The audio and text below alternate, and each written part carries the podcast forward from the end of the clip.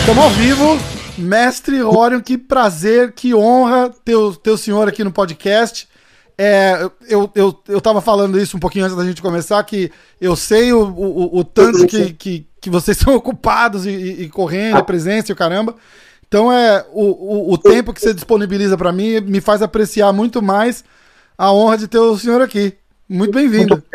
O prazer é meu, obrigado pela oportunidade. E apesar de estar todo mundo aqui na família, como você sabe, ocupado, promovendo o jiu-jitsu pelo mundo afora, uma oportunidade dessa é boa, porque dá para ilustrar, para educar, para orientar e e fazer as pessoas entenderem um pouco o nosso trabalho lá de cá também. Portanto, é um prazer. Com certeza. E, e, e já pulando aqui na, na, na, conversa, falando desse. Desse é, divulgando jiu-jitsu pelo mundo afora, é, é, é, sempre importante lembrar, e eu gosto de, de, de falar, que o jiu-jitsu aqui nos Estados Unidos começou com o senhor, praticamente, né? É. Veio para cá no, no, no final dos anos 70 e eu tava brincando outro dia que agora tem mais Grace na Califórnia do que no Rio de Janeiro, né? é bem possível. O que acontece é o seguinte: eu não vim para cá no final dos anos 70, viu? Eu tinha vindo para cá inicialmente ah. no final da década de 60. Sim. Vim passar um mês de férias aqui nos Estados Unidos e vim para Califórnia para conhecer e tal. Fiquei na ACM, na Associação Cristã de Moços, e por questão de segurança, resolvi não deixar o meu dinheiro e a minha passagem de volta no meu quarto.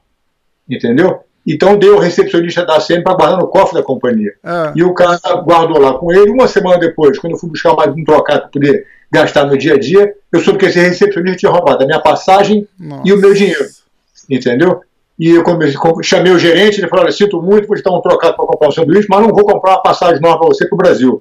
Liga para a companhia de aviação e conversa com ele. Então eu liguei para a companhia e eles, na época, me disseram que ia levar seis meses para ter certeza que ninguém tinha usado a minha passagem para que eles me dessem uma passagem nova.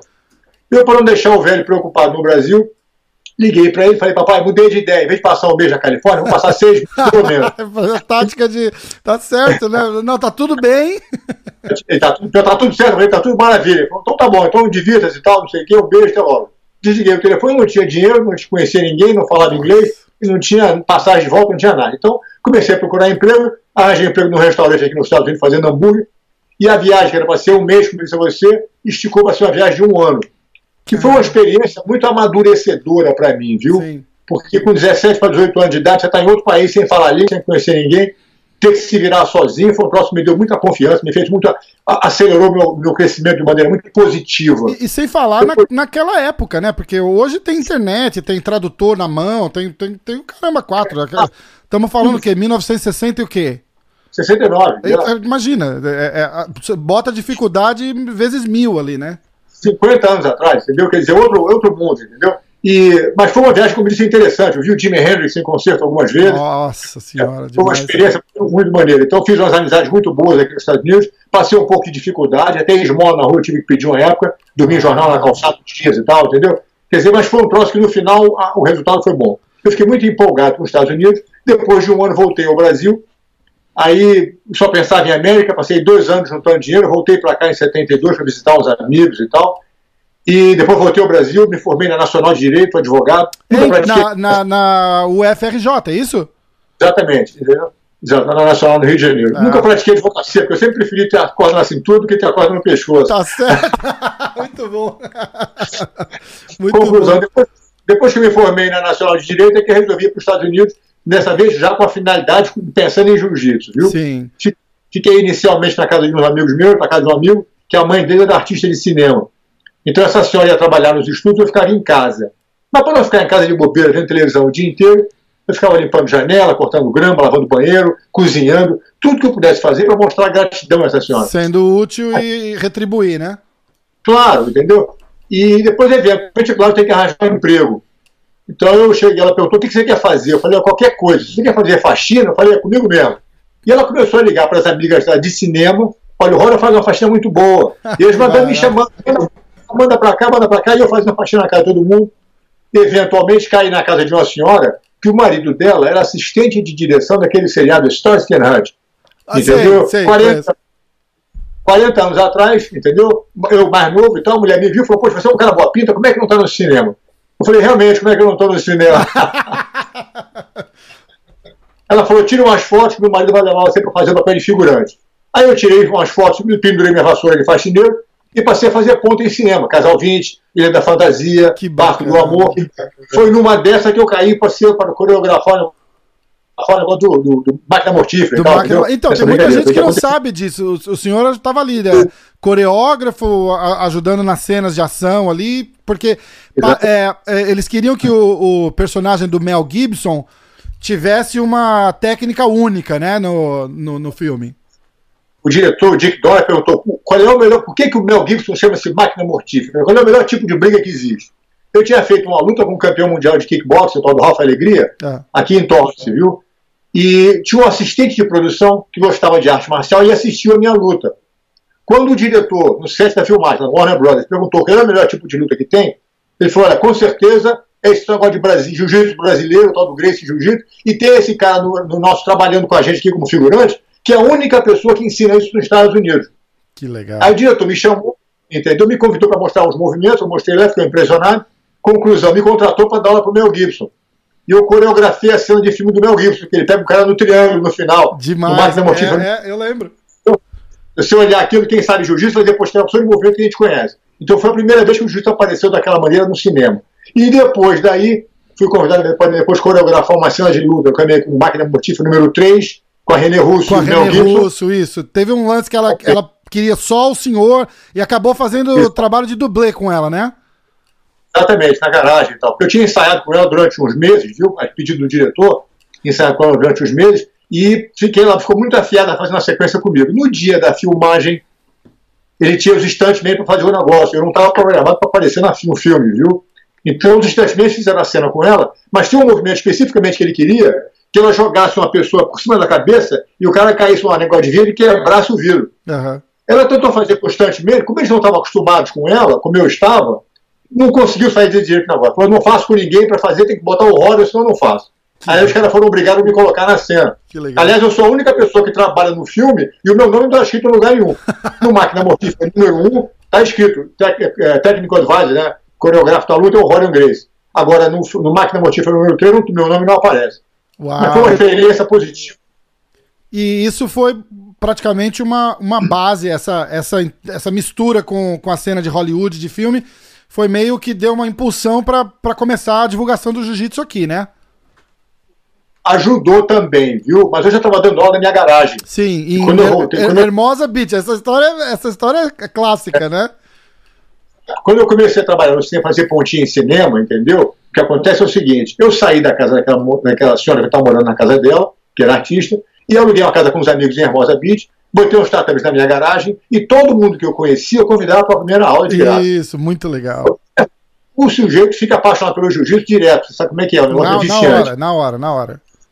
Então ele veio tomar uma aula comigo, gostava, e eu dizia, se você trouxer um amigo teu, eu te dou outra aula de graça. Se você trouxer 10 amigos, eu te dou 10 aulas de graça. Então o negócio foi crescendo dessa maneira, de uma forma muito positiva. E é importante, muito... é importante é, sem cortar o senhor, mas é importante é, colocar força na, na parte do, de quem está ensinando também. A gente vai tocar nesse assunto depois com o claro. Gracie Mastermind, mas quem está ensinando ali é, é, é, muito importante também. Então, o, o, senhor ensinar e falar assim, ó, eu vou te dar uma aula de graça e o cara fazer uma aula com o senhor, aí apaixona mesmo, né? O cara fala, caramba, isso daqui é sensacional, porque é, é, é, um pouco difícil achar alguém melhor para começar a mostrar a técnica. Né? É a sorte de quem teve essa, é, é, é, tudo, é, é, tudo coincidência na vida, né? O cara tá passando por ali, conhece o senhor. Não, vem cá, eu vou te dar uma aulinha. O cara não faz ideia com quem que ele tá ali, né?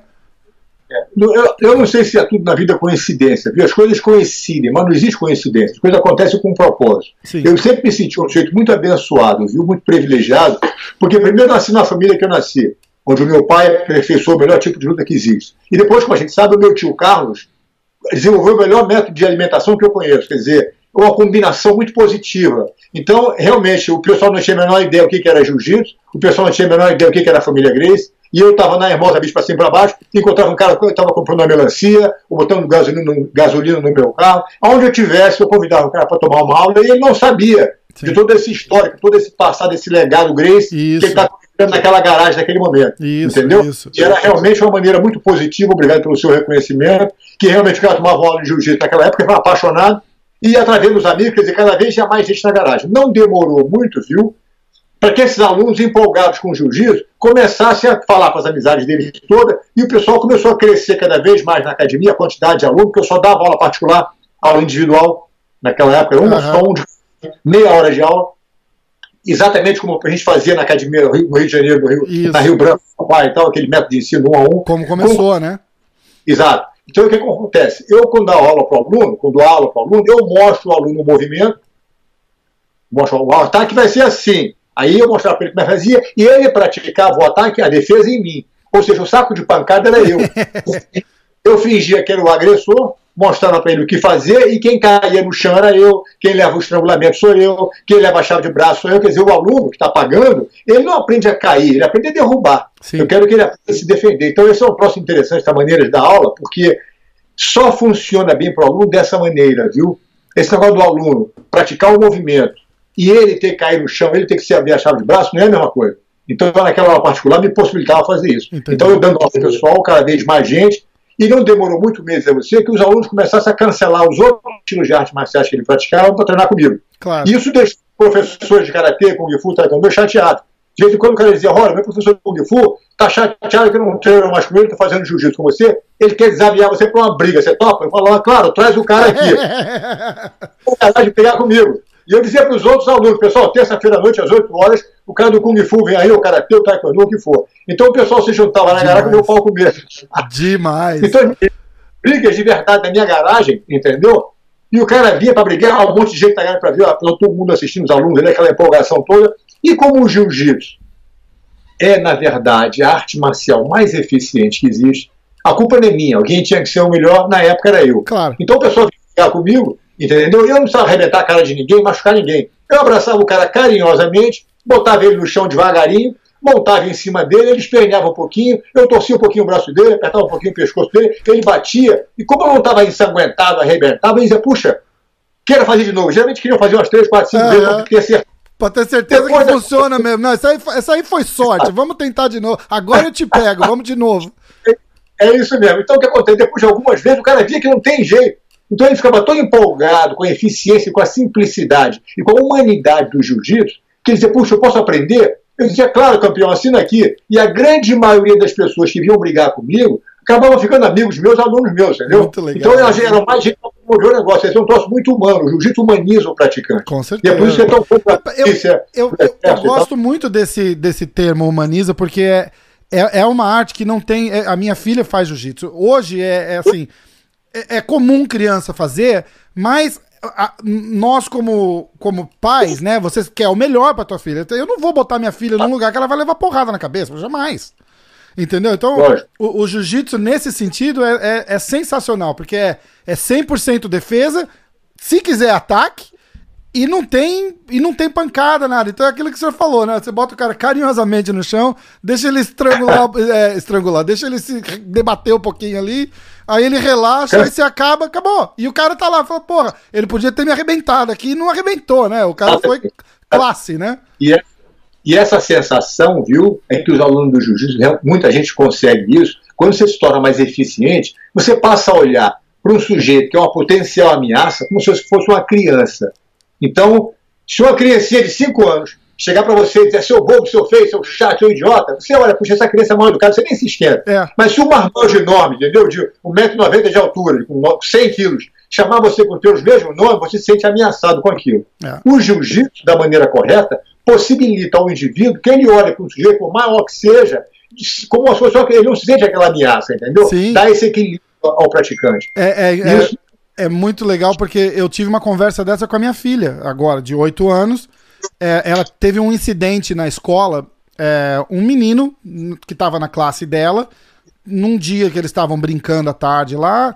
Aqui tem um negócio que chama After School, né? Então acaba a escola, eles ficam num outro programa, de, das três até as cinco, brincando e tal, porque os pais estão trabalhando e tal. E nesse After School, esse menino veio um dia e deu um tapa nela. E aí a professora manda uma nota, a gente lê. Eu falei, pô, mas é criança, acontece e tal, não sei o que. Babá. Passou dois dias, esse menino foi deu um chute nela. Aí foi a hora que eu tive uma conversa com ela. Falei, ó, semana que vem você vai estar tá lá de novo, o menino vai estar tá lá de novo. Porque aí ela começou a não querer ir no, no after school porque o menino. Aí eu falei, ó, você sabe o que, que você vai fazer? Semana que vem você vai estar tá lá. Se ele chegar perto de você, você vai olhar no olho dele e vai falar back off.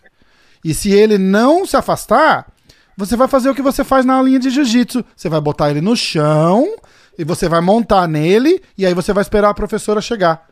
Aí foi, foi foi demais olhar, ver no olho dela. Foi a primeira vez que ela assimilou que o que ela estava fazendo na academia de jiu-jitsu, ela podia fazer fora para se defender. Exatamente. E aí ela ficou tranquila. Ela fez assim: Oh, ok, daddy. Aí ela captou. Ela falou: ah, aquilo lá não é brincadeira, eu posso usar se eu precisar. E aí ela foi tranquila. Nunca mais aconteceu nenhum problema, mas ela deu aquela relaxada, falou: ah, eu sei o que eu posso fazer. E a escolha, e a escolha é dela agora, né? Exatamente. Você sabe que nos Estados Unidos, viu, o pessoal mantém estatística de tudo, 160 mil crianças por dia deixam de ir à escola por causa de bullying. É. Impressionante, entendeu? Então a gente tem inclusive um curso chamado Grace Bullyproof, Sim. que é onde a gente ensina os pais a treinarem em casa com os próprios filhos, para aqueles que às vezes não têm acesso a uma academia, se eu puder treinar jiu-jitsu na academia, melhor ainda. Mas para a pessoa que não tem acesso a isso, a gente tem um programa que os pais ensinam os filhos, entendeu? Dentro de casa, como fazer a brincadeira. Tudo na brincadeira. É. A criança fica mais confortável e não se estressar quando a criança na escola. Isso é parte do Grace Online uh, University, né? Eu, eu, é, eu, eu, eu, eu acompanho bastante o trabalho do Renner tal. O Renner, o Renner acabou de, de, de professor e virou uma figura pública aqui, né? Celebridade, né? Porque fala muito bem, foi no, no Shark Tank, promoveu os negócios. É um, é um trabalho sensacional. Eu, eu acompanho muito, os termos são muito é, familiares para mim, porque eu acompanho bastante ele. E, e é um trabalho, a continuação de um trabalho, né? Claro, a ideia é essa, todo mundo, da maneira que puder, contribuir com o crescimento e com a propagação de uma arte que transforma a vida das pessoas de maneira muito positiva, né? Muito é. legal, muito ah. legal. A gente tocou é. num assunto agora há pouco do, do, do, do, do mestre Carlos com a, com a dieta. Ele, ele praticamente introduziu é, uma educação alimentar na família, né? É. E, e aí virou, isso desenvolveu e virou a Grace Diet. Exato. O Carlos Grace, viu, era um gênio. Na verdade é o seguinte: o Carlos Grace estava muito além do seu tempo. E como eu disse a você, eu me sinto um cara muito privilegiado de ter crescido, foi um segundo pai para mim. E a gente na família Grace, desde pequenininho, eu já nasci na dieta Grace. Entendeu? Porque quando ele começou a estudar a dieta, lá na década de 20, no meio da década de 20 e tal, eu não estava nem por aqui ainda. Mas ele começou a fazer isso porque ele começou a entender, ele caiu a ficha para ele, a importante relação entre boa performance e boa saúde. Como meu tio Carlos, meu pai os outros tios nossos não eram pessoas grandes e fortes, Sim. ele viu que não poderia se dar o luxo de ficar doente. Imagina você ter uma briga amanhã com alguém, entendeu? Vai fazer uma, uma luta séria com alguém amanhã e tá com azia, com a gastrite, com a úlcera, é. a tua performance com certeza vai ser impactada com isso. E naquela então, época não tinha luta marcada, o pessoal aparecia na academia e você tem que estar tá sempre pronto, né? Verdade. Inclusive, uma coisa interessante, o papai me conta, que às vezes, quando ele estava começando a ficar famoso no Rio de Janeiro, na década de 20, 30 no Rio de Janeiro, o pessoal às vezes ia bater na porta de casa às 10 horas da noite. Vocês são os gays que aceitam o desafio com qualquer um, é, somos nós mesmo. Depois eu quero brigar com você agora, isso às 10 horas. Nossa. O papai dizia, olha, às vezes eu tinha que sair da cama, estrangular o cara e voltar para dormir. Isso é sensacional, né? Ou seja, o que você está dizendo é certíssimo, era uma vida espartana é. que tinha que estar pronto para brigar qualquer hora, qualquer em qualquer hora. lugar. Então o tio Carlos, entendendo isso, ele, apesar de não ser médico, passou 60, a vida dele, praticamente 65 anos da vida dele, dedicado a estudar. Ele ia trabalhar de científico, cientista, de médico, de nutrólogo, tudo que ele pudesse estudar sobre alimentação, ele fazia esse trabalho.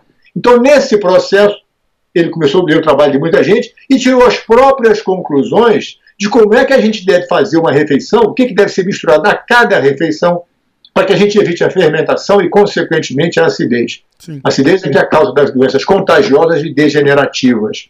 Então, se a gente fizer uma refeição na qual o resultado dessa combinação alimentar daqueles alimentos traga alcalinidade, você está bem na forma. Se o resultado for acidez, não é bom para a sua saúde, é prejudicial. Então, o conceito dele é você fazer uma refeição em que os alimentos, quando combinados, todos juntos, na mesma refeição, eles tragam alcalinidade em vez de acidez. Esse é o segredo do negócio. E baseado nisso, existem uns conceitos muito básicos, que é o seguinte: número um, não se mistura cereal. ou arroz, ou feijão, ou batata, ou macarrão, ou quinoa. A gente não, eu nunca na minha vida comi arroz com feijão. Hum. Todo mundo no Brasil come arroz com feijão. Arroz, ah, feijão, bife, é. É, todo, todo mundo acostumado a fazer isso. O que acontece é o seguinte, como eu disse a você, eu já nasci num ambiente, numa família, onde tinha gente, antes de mim, falou um momentinho, se não faz bem à saúde, não vamos nem comer dessa maneira. É. Então, eu aprendi que o meu suco de melancia da minha mamadeira era suco de melancia batido com banana. Entendeu? Em vez de botar o que o pessoal geralmente fazia, a vitamina que for. Então, uhum. a gente. O pessoal é... bate com leite, né? É, mistura da tua maneira, como é que tem que ser, cada um da sua maneira, porque o pessoal geralmente come o que é gostoso. É, exato. Gosta da coisa, você come. Quando você não gosta, você não come. O segredo, viu, não é você comer o que é gostoso, é você aprender a gostar do que faz bem. É. Entendeu? O cara que fuma gosta do cigarrinho dele, mas está se matando o outro usa cocaína na rua, tá, gosta da cocaína, mas está se matando. Quer dizer, o fato de você gostar não justifica que vai ser uma boa coisa para a sua saúde. Significa que faz bem, né?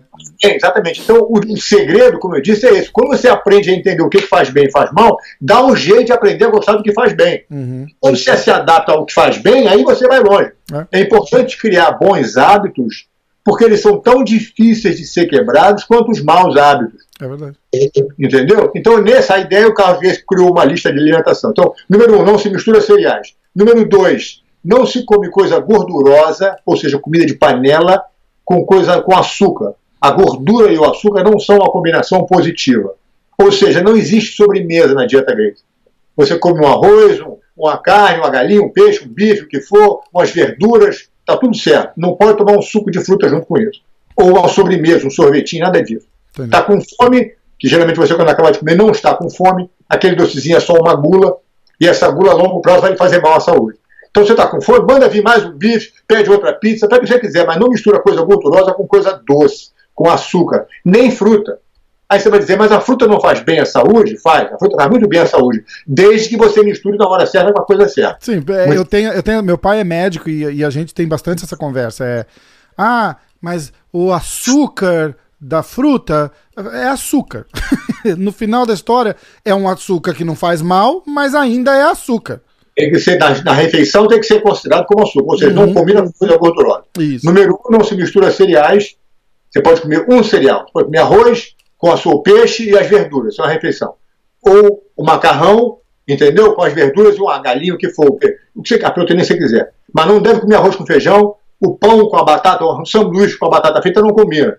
Então é um cereal por refeição, com as verduras, a carne que você quiser, menos a carne de porco. Ah, não tem sobremesa, gordura com açúcar não se mistura. Quando a comida é preparada com óleo, com manteiga, com azeite, então não se deve misturar com nada doce. Uhum. E a terceira é o seguinte: a gente tem que manter um espaço de no mínimo 4 horas e meia entre as refeições. Esse negócio de comer de 3 em 3 horas é um perigo. Apesar de muita gente recomendar isso, se bem que agora está mudando um pouquinho, a nova moda tal do jejum é, intermitente. Je jejum intermitente, é, eu ia falar disso agora. Muito, durante muito tempo, a ideia é ter que comer de 3 em 3 horas, para você poder manter o organismo sempre trabalhando, você conversa fiado. Uhum. A fiado não funciona. O Carlos G já sabia disso há 80, 90 anos atrás, estava certo naquela época, e hoje em dia, finalmente está todo mundo entendendo. Então, esses são os conceitos básicos da dieta grega. Não se mistura cereais, não se mistura coisa gordurosa com açúcar, e se espaça as refeições no mínimo 4 horas e meia, 5 horas entre a refeição e outra. E eu escrevi um livro claro, chamada Dieta Grace. Sensacional. Eu tenho, eu tenho uma, uma versão, acho que digital dele, que eu. Pois não. Que eu, que eu, eu, eu acho que eu comprei na, na, na Grace University, online ali. Sim, é. é, foi, foi, foi, foi por lá junto com o kimono que eu comprei, acabei comprando o. E, e, é sensacional. Eu adoro a, a, É uma regra, né? Uma combinação de. É uma combinações. Você vai dar. Agora o que acontece, viu? A coisa mais difícil do mundo é você mudar os hábitos alimentares de uma pessoa. Porque comida e sexo são os grandes prazeres da vida. É verdade. Nosso podcast hoje é sobre saúde. Então. é, não, mas é, é, é verdade. Porque quem não sair comer um, um pratão é. de macarrão, comer um vinho, um, uma sobremesa, pô, é, é, é, é um, é um evento social, né? Rede social, exatamente. Então as pessoas já costumam comer, porque a bisavó ensina para a avó, a avó ensina para a mãe, a mãe ensina para a gente, a gente vai ensinar para os nossos filhos que a gente gosta de comer.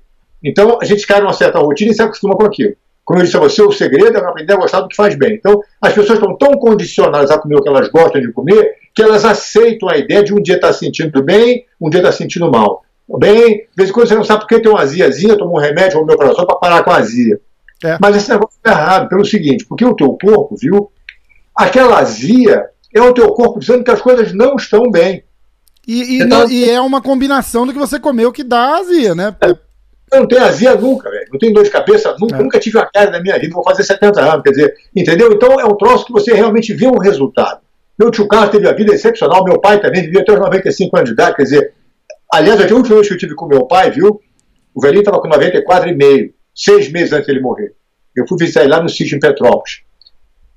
Cheguei no e me deu um beijo e falou: Rório, vamos no tatame, que eu vou te mostrar um estrangulamento que eu estou aperfeiçoando. Que demais. E sentou o sarrafo aos 94,5, velho. É... Só para você ter uma ideia, quer dizer, a vida tem que ser assim. A gente tem que viver enquanto é jovem e depois morrer. Não adianta ficar caindo aos pedaços os últimos 10 anos sofrendo, não é nada disso. É. Então, esse conceito de combinação de alimentos não é um troço que você faz, ah, estou fazendo uma dieta. Não é restritiva, não. Você pode comer o que você quiser. Tudo que você come, eu como. Só que a maneira de misturar os alimentos a cada refeição, eu sou mais cuidadoso com isso, porque não só eu aprendi desde cedo, mas como eu também dou muita importância a isso. Eu fui convidado para fazer uma vez uma palestra, viu, lá na Dinamarca, com um cara que é o dono do restaurante mais famoso do mundo, o tal do Noma. Hum. Então, me convidou para fazer uma palestra sobre a dieta Grace, não sei o quê. Todo ano, viu, esse cara faz uma convenção com os maiores chefes de cozinha do mundo. E ele monta uma tenda de circo numa ilhazinha na Dinamarca e traz 600 dos mais influentes chefes de cozinha do mundo para sentar e assistir o cara falar pessoal fazendo.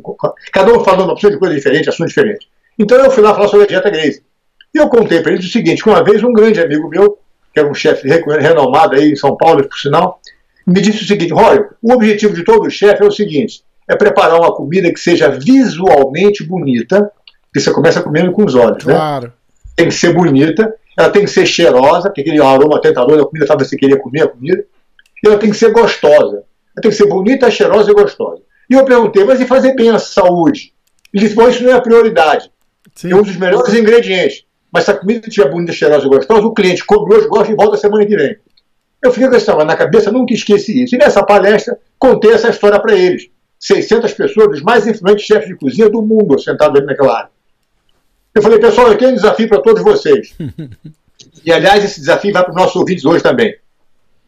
Que vão, vai no seu restaurante favorito, seja lá qual for, peça o prato mais caro do cardápio, seguido pela sobremesa mais elaborada do cardápio, e quando você chegar em casa, você não vai estar se sentindo muito bem. Vai estar embolado no estômago. Com certeza. Ué, então, mas já... aí, isso daí é relativo, porque depende da forma que a pessoa se alimenta já.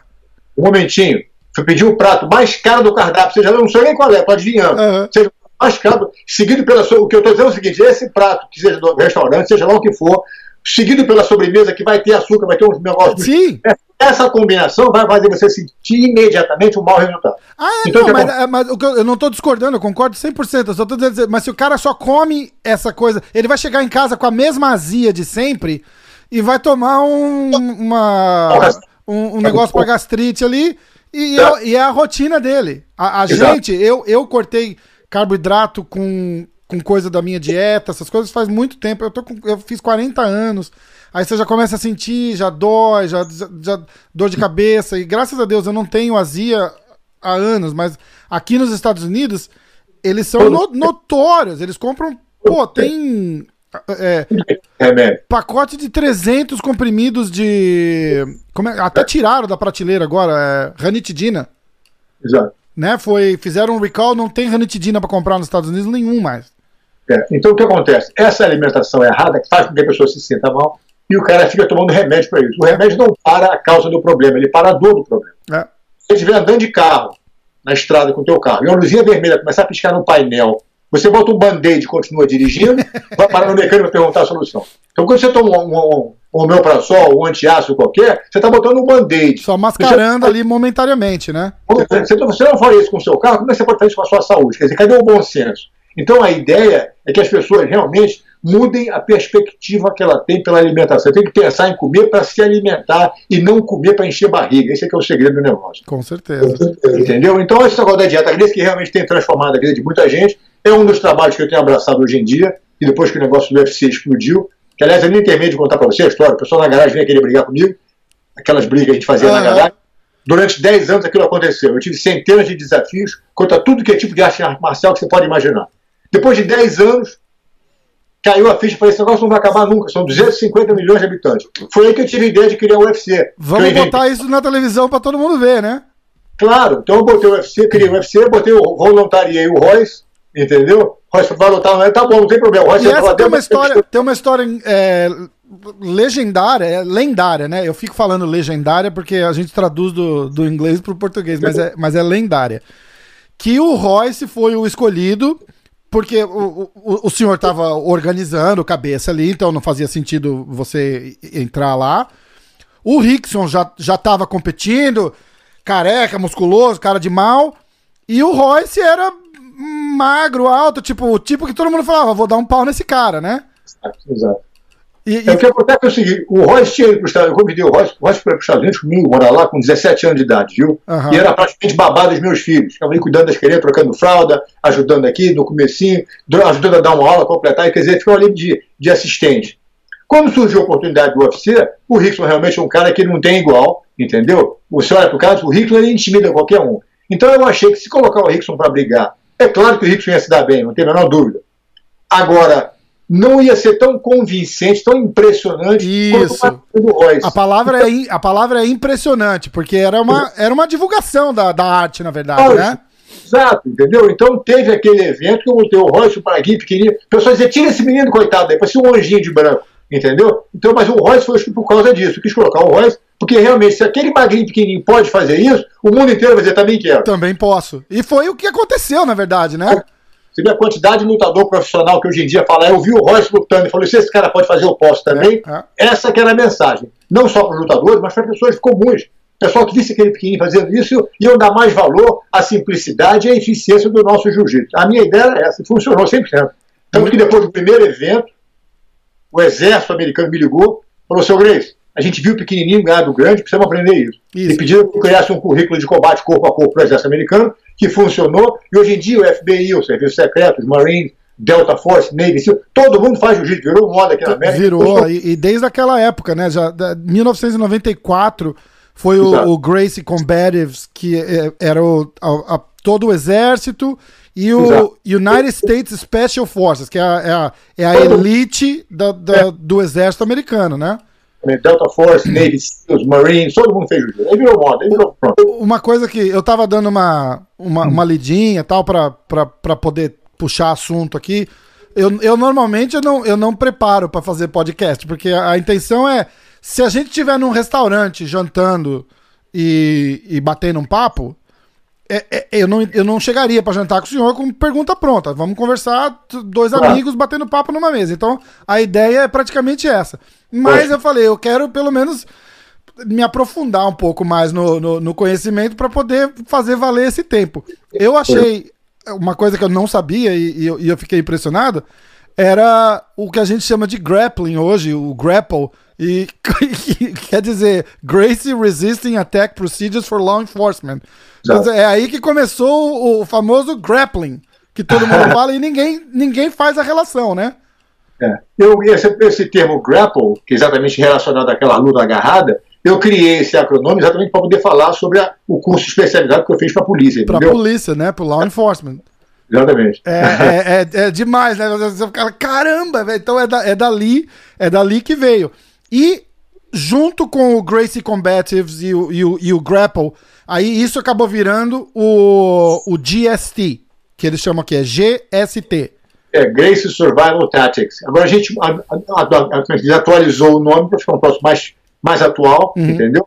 Mais simples, é Gracie Survival Tactics, são as técnicas de sobrevivência Gracie. E, é ainda pro... mais chamar de grapple hoje em dia, os caras vão falar, ah, isso aí é coisa de wrestling. Exatamente fica meio confuso. Então, é. fica mais objetivo virado, voltado especificamente, que esse curso é para a polícia, para o exército e tal, entendeu? Isso. Além do curso que a gente ensina para as pessoas normais, mas existe esse programa também especializado para isso. Isso. É, eu, eu, queria, eu queria aproveitar aqui também, tá, o que está acontecendo é o, o senhor, o, o, teu, vamos chamar assim de, o, o próximo projeto chama Gracie Mastermind. né? Que é, é uma ideia, é, é, assim, é uma ideia sensacional. Porque eu me identifiquei muito com isso, porque eu tive. quando, quando eu comecei a treinar jiu-jitsu, eu sou faixa azul ainda, mestre, eu chego lá. O, quando eu comecei a treinar, é, você acaba pulando certas aulas com certos professores, porque vai do, do, do, estilo de cada um tal, mas não é todo mundo que tem essa, essa oportunidade. Né? E, e, explica o, o, o, o, propósito e o fundamento dessa, dessa Grace Mastermind. Bom, o que acontece é o seguinte, viu? Eu, quando o papai começou a dar aula de jiu-jitsu há muitos anos atrás, ele percebeu que, para o benefício do aluno, seria importante que esse aluno tivesse a oportunidade de praticar o movimento, certo? Quando você vai ensinar alguém alguma coisa, ele tem que fazer o movimento.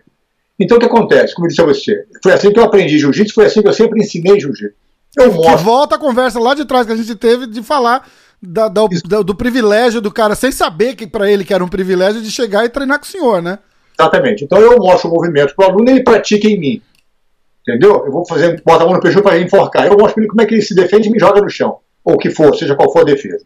Então, quando o aluno vem na Academia Grace, por exemplo, naquela época, na minha garagem, ele aprendia três posições, e essas três posições repetia várias vezes, na aula seguinte, ele voltava, revia essas três posições e aprendia mais três posições. Na outra aula, ele voltava, revia as seis posições. Toda vez que ele tinha aula, ele repetia todos os movimentos que ele tinha feito e adicionava mais uns dois ou três.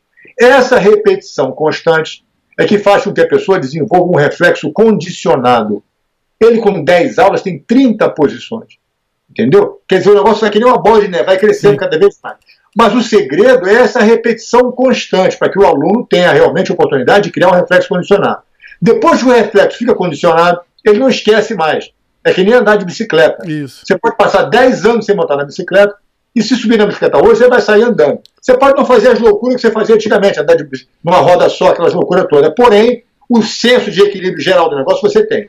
Que é a nossa preocupação, que era do meu pai e é minha também, é que essa, essa aula seja dada para o benefício do aluno. Eu não quero, eu não estou preocupado em ganhar o dinheiro do cara. Dinheiro para mim é consequência do meu trabalho. O trabalho, o amor, a dedicação que eu tenho àquela aula não tem preço. Sim. Ele não tem como pagar por isso. Porém, o meu pagamento é ver que o aluno transformou. É uma criança que era bullying, não é mais. Foi uma mulher que foi estuprada, hoje em dia anda com confiança na rua. Era um executivo que era intimidado nas reuniões, hoje em dia tem uma confiança para decidir as coisas de maneira absoluta, melhor para ele. Quer dizer, essa transformação da pessoa, do ser humano, para mim, é que é a coisa mais importante do jiu-jitsu. E é, e é impressionante tá... como, como muda tudo mesmo. No, no, no, muda o jeito do cara falar, o jeito do cara andar, o jeito de conversar, tudo, né?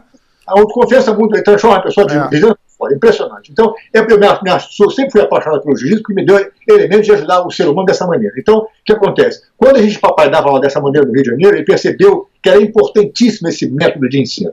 Então, ele criou uma metodologia específica de como se dá, dá aula dessa maneira. Muito bem. Com a explosão mundial do jiu-jitsu, e hoje em dia todo mundo quer aprender. Existem as competições esportivas que também têm o seu lado bom. Sim. Eu não sou contra a competição. O que eu acho que é errado é, às vezes, o cara praticar para uma competição e pensar só na competição e esquecer a realidade do jiu-jitsu. A, a, a, finalidade principal do jiu-jitsu é ensinar o cara a, ter, a ser eficiente para se defender. Posso, posso contar na... um fato engraçado? Eu tive na Califórnia em agosto do ano passado e eu fiz uma aula com o Rickson. E e na conversa da preparação antes da aula, o Rickson meio que me perguntou exatamente isso. Ele falou: ah, você tá. É, é, ele tava meio que cercando para saber o que, que eu tava querendo tirar daquela aula com ele. E aí ele, ele falou: é, você tá se preparando para alguma competição? Ah, foi o Renzo que fez a ponte, então ele tava assim: você tá treinando para competição? O que, que você quer ver? Eu não faço é, leg lock. Eu falei: não, mestre. Eu falei: eu sou faixa azul. Eu quero aprender o básico. Falei, eu quero que o senhor me ensine o básico que eu vou levar pro meu jiu-jitsu o resto da vida, entendeu? E aí foi quando ele fez assim, pô, então vem que eu vou te mostrar o jiu-jitsu invisível. Eu falei, eu não quero mais nada, eu, é só isso que eu quero. É isso aí. E, e faz toda a diferença, porque o, o pessoal hoje ensina a aula falando assim, ah, se você montar, dá três pontos. Eu falei, mas por quê? Eu não quero ponto, eu quero... Eu quero, claro. eu quero né? Esse aqui é o grande lance, esse aqui é a diferença, tá aí. Então a competição tem o seu lado benéfico. Mas a pessoa pensar só na competição, ela perde a realidade do negócio. Então, como eu disse a você, a finalidade desse curso, chamado Arte de Ensinar, num, programa que eu tenho chamado Grace Mastermind, vai ser exatamente para fazer com que a pessoa, principalmente os professores, aprendam como é que era a metodologia de ensino do grande mestre Hélio Grace. vai aprender como é que ele ensinava. Porque hoje em dia esse negócio está sumindo, viu? Hoje em dia, para atender a demanda de muito aluno, você faz uma aula de grupo com 20, 30, 40 pessoas dentro do rim, bota um para treinar com o outro, e o aluno que não sabe da não sabe o que está faltando, ele vai se embora, treina, acha que aquilo ali é o jiu-jitsu completo. É. Não é. O jiu-jitsu chama-se defesa pessoal. E em pé e no chão. Você saber sair de uma montada é defesa pessoal. Sim. Saber sair de uma gravata é defesa pessoal. Mas o cara quiser dar um soco, te pegar uma gravata por trás em pé, você tem que aprender isso também. Então, esse curso, que aliás são os movimentos desse livro, do Hélio Grace, entendeu? Que as movimentos são todos aqui no livro. A gente acha esse livro aonde? Esse no, livro no, no, Brasil. No Brasil, a editora Saraiva publicava o livro, entendeu? Ah. Mas não publica mais. O livro tem todos os são 132 edições do curso original do Hélio Grace, lá na Academia Rio Branco, tá no Rio de Janeiro. Então, esse livro está sendo relançado no Brasil. Está sendo finalmente editado o negócio, vai ser maravilhoso. Vai ser a segunda edição do livro, que, inclusive, diferente dessa primeira edição, vai conter umas páginas que eu tenho um livro do meu pai, depois que ele morreu, viu? Antes dele morrer, e estava escrevendo umas filosofias de vida. Que legal. Então eu achei, essa, eu tenho, ele me deu essa, esse livro que tinha muitas páginas escritas à mão por ele, com as filosofias dele, Hélio Gracie, que ele achava do amor, da lealdade, da sinceridade, da, só de coisa da morte, entendeu? Um, que, um, um, review da vida dele que ele resolveu botar escrito. Isso é, não é, tem preço um negócio desse. As opiniões filosóficas do Hélio Gracie, entendeu? Então eu tinha um livro grande. Eu não posso nem botar todas, porque é muita coisa que é muito radical ali dentro. Mas eu escolhi algumas páginas. Mas goste ou não, é a opinião dele. Ele não está dizendo você tem que aceitar ou tem que fazer. É o que eu faço, né? Ele faz, exatamente. Então eu vou botar nesse livro, nessa segunda edição que eu estou lançando no Brasil e nos Estados Unidos, eu vou lançar algumas páginas que vai ter essas páginas adicionais da filosofia do Hélio Grace. Entendeu? Quando chegar na época a gente conversa, porque eu te aviso de novo. Ia, ser, ia ser, demais. Mas ah, falando de. O mundo tá meio chato hoje, né? Você tem que se, se, policiar, falar, ah, não posso botar isso, porque é, vão falar. É. Pois é, pois é, tá, tá, tá, ficando complicado. Essa, esse Grace Mastermind, com essa. O, o foco é, é principal em, em, gente que está ensinando jiu-jitsu, né? A ideia principal é, é, é, como é se diz, é possibilitar a professores e assistentes de profe instrutores e assistentes de instrutores que eles aprendam como é que aquela metodologia de ensino funciona. Então o que acontece? Eu fiz em São Paulo já, há um mês atrás, uma aula introdutória entendeu? Na qual eu anunciei esse programa, veio um monte de gente assistir para ver como é que é o negócio. Eu vou lançar esse curso no Brasil, uhum. entendeu? Eu estou esperando a confirmação para fechar uma, um, um, local para que eu possa fazer isso no Brasil, em São Paulo de preferência, para que o pessoal possa ter acesso a esse programa. E quem for no gracemastermind.com.br hoje, gracemastermind.com.br, já vai ter as informações genéricas do curso. O que eu não tenho ainda é a data finalizada, Sim. que eu estou para saber a qualquer momento, e o local. Entendeu? Estou finalizando esse detalhe. Quando eu tiver isso, eu vou colocar isso no site também. gracemastermind.com.br. Tem, alguma... aí... Tem alguma coisa que vai lançar agora no final de março, não é? Aqui nos Estados Unidos isso. É, no final de março eu vou dar uma aula de introdução também, grátis, para quem estiver nos Estados Unidos, vem falar sobre isso, que essas pessoas vão poder vir à, à academia, que vai ser na Academia dos Valentes, lá em Miami, entendeu? Vou dar uma aula de introdução de duas horas, para que o pessoal possa entender o que, que é o curso. Essa aula é grátis, entendeu? Qualquer um pode vir assistir, de preferência professores e, e alunos que queiram ser professores algum dia, para que eles aprendam como é que funciona o esquema, o esquema. Agora, o curso começa em agosto, na Virgínia, na academia do amigo meu, que a informação também vai estar no gracemastermind.com. Assim que a gente fizer essa aula, que agora está chamando as pessoas para participar da aula em si, da aula grátis, uhum. eles entendam como é que é o curso, entendeu? Eles entenderam o. O conceito... É igual começou na garagem, né? Vem cá, vou te mostrar, não paga nada. Paga, tá, para entender o que, que é, entendeu? Porque realmente faz uma diferença incrível se o professor entender a metodologia de ensino do Hélio Grace, ele vai poder ver que realmente, para os alunos dele, não tem nada igual. Sim. Então é uma pena que, essa, que, esse conhecimento se perca, entendeu? Eu não quero que a minha preocupação é manter que, que, que, esse conhecimento, essa estratégia e esse programa do Hélio Grace não morra, não se perca quando eu for embora. Porque então, fazer... é, muda muito tudo, né? É, é, o esporte, o, o jiu-jitsu mesmo hoje é, é irreconhecível. Você.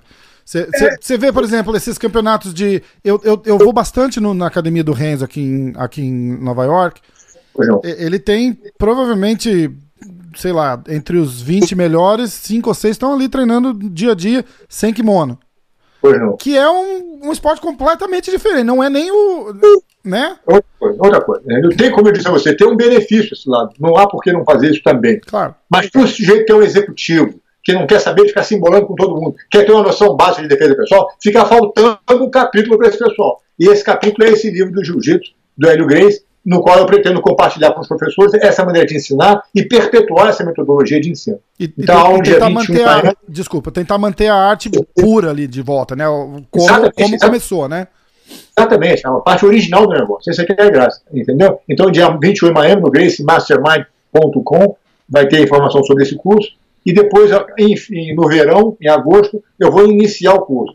E a ideia realmente é preparar as pessoas para isso. Agora, muitos alunos falam, Roro, eu não quero ser professor de jiu-jitsu, mas eu quero aprender a parte original. Posso fazer parte do curso? Pode. Entendeu? Se você quiser fazer parte, pode também. Só que eu dividi esse programa aqui de 136 aulas, viu? Em seis módulos. Uhum. Cada módulo são mais ou menos umas 22 posições, 22 a 24 posições. Então o que, que eu vou fazer? vou passar quatro dias com um grupo limitado de indivíduos, uma quantidade X, entendeu? Para que essas pessoas possam aprender os movimentos e aprender a ensinar os movimentos. Entendi. Não aprender o movimento é uma coisa, eu quero que ele aprenda a ensinar. Porque a minha preocupação é que a metodologia de ensino não seja perdida. Então o cara passa quatro dias comigo, seis horas por dia. Depois ele tem um intervalo de quatro meses. Ele tem que arranjar dois alunos particulares para que ele vai ensinar durante quatro meses esses dois alunos. Então esses alunos treinam com esse professor durante quatro meses Daqui a quatro meses a gente se junta de novo, vai rever todo esse primeiro módulo e adicionar mais vinte e poucas posições. E ele tem mais quatro meses para que o aluno dele, os dois alunos, quer dizer, vai cada vez acumulando mais. Isso, no e é um projeto a longo prazo, que é uma. Porque tem que ser bem feito, né? Tem que ser bem feito, exatamente. Não tenho pressa, eu quero fazer claro. direito. Então, depois de quatro em quatro meses, ou de seis vezes, são dois anos. No final do último, do último módulo, o aluno vai estar fazendo 132 posições. O que acontece? A cada módulo desse, o professor ou o participante recebe um certificado de participação. Ele aprendeu os movimentos, aprendeu como é que ele aprende a parte teórica do negócio. Mas ele vai ensinando ao aluno dele. Cada um tem que ter pelo menos dois alunos para ele treinar durante aqueles quatro meses. No final do último módulo, o que, que ele vai fazer? Ele me manda um vídeo do aluno dele fazendo todos os movimentos com ele. Só se o aluno estiver fazendo o movimento da maneira correta é que o professor recebe um certificado de capacitação. Que legal. Eu vou ver, eu não quero ver o trabalho do professor, eu quero ver o, resultado do aluno dele. Como entendeu? que ele aprendeu e se aprendeu, né? Exatamente. Desse é, jeito não dá, pra, não dá pra pular step nenhum ali, né? Exatamente. Essa é a ideia do curso. Entendeu? Muito legal, muito legal. E eu fico super feliz. E a gente fala, o podcast chama MMA hoje, mas eu, eu fico enfatizando e, e, e falando com, com, o pessoal que eu conheço é, eu quero muito ter a oportunidade de, de, de trazer essa, essa raiz do jiu-jitsu. Pô, é uma paixão minha. E, e, eu tive com o mestre Silvio Bering, a gente tá com o mestre Renzo Gracie, e a gente tá agora com o senhor, e, e isso, o que eu puder fazer para ajudar a, a, a, divulgar a nossa arte original, né? Vamos, vamos, tá. vamos dizer original, porque eu, eu acho muito importante. E esse Gracie esse mastermind é, é um resgate daquilo que está se perdendo, né? É, perfeito. É, é, muito, é muito legal. É, o, é o, o, que eu puder, o que eu puder fazer para ajudar. Você já está fazendo, você já está fazendo bastante, porque compartilhar esse recado com todo mundo é uma grande ajuda. Eu sei que o seu programa tem muito sucesso e desejo cada vez mais sucesso para vocês. E quero lembrar você que não deixe de pensar na dieta grega, é importantíssimo. Isso, Jamais. É, recomendo recomendo para todo mundo, é, checa, porque é, é, uma, é uma combinação perfeita Exato. de uma dieta. E é, é, importante dizer que não é uma dieta para perder peso, é uma dieta de vida saudável.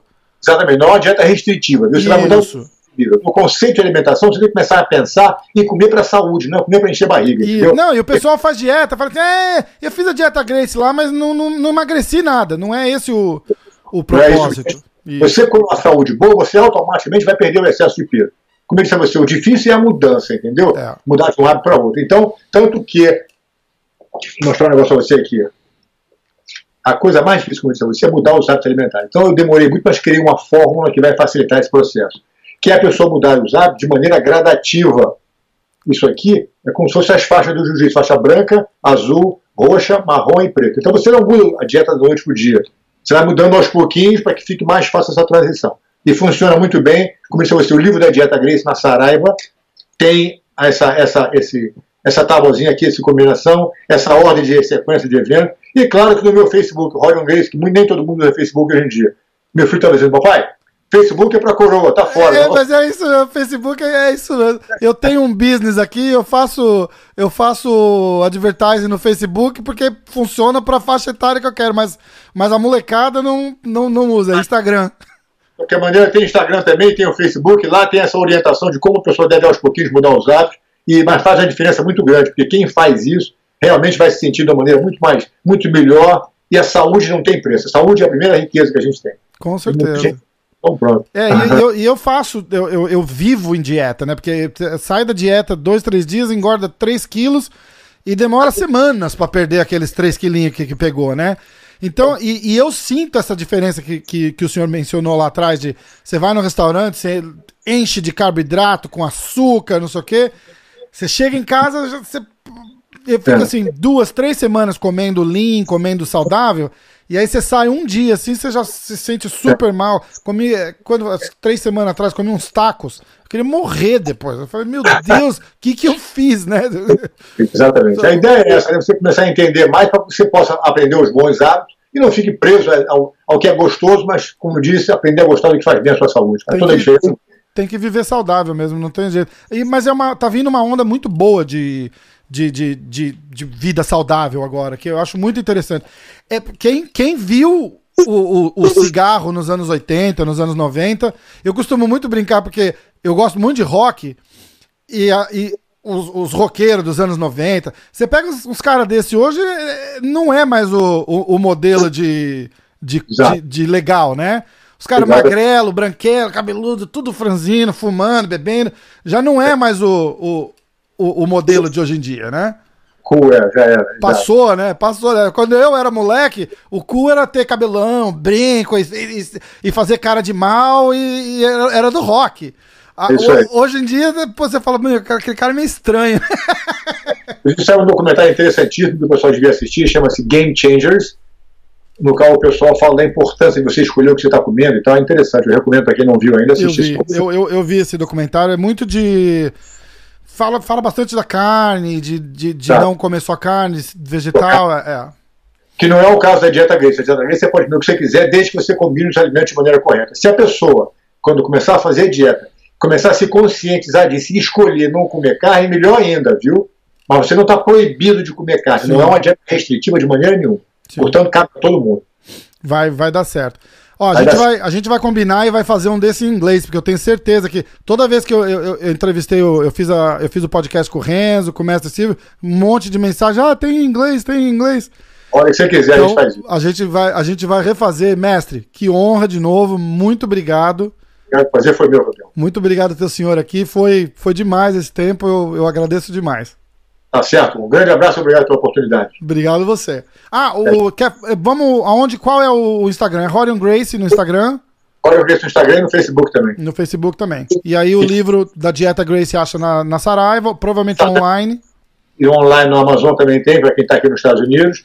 E, e, é claro que o livro do Jiu-Jitsu está para sair mais um, que eu vou falar com vocês. E quem quiser, tiver a oportunidade e quiser conhecer um pouco da história do Jiu-Jitsu, visita o museugrace.com. Ah, no, verdade. Museu.com.br, que também é muito interessante, tem muita história antiga e tal. E é um museu agora virtual, você vai fazer um tour maneiríssimo. Ficou bem, bem produzido o negócio, eu gostei muito. Eu vi, tinha uma foto do, do primeiro, do, do kimono do, do, do, do, senhor Hélio. Exato, exato. Muito... Ele com kimono, inclusive, foi maneiro. Muito legal, muito legal. Olha, vamos, vamos marcar isso de novo e a gente fica em contato de, de novo. Uma honra sem, sem tamanho poder ter o senhor aqui no podcast. Muito obrigado. Prazer foi meu. Muito obrigado a você e a todo mundo. Um grande abraço. Valeu.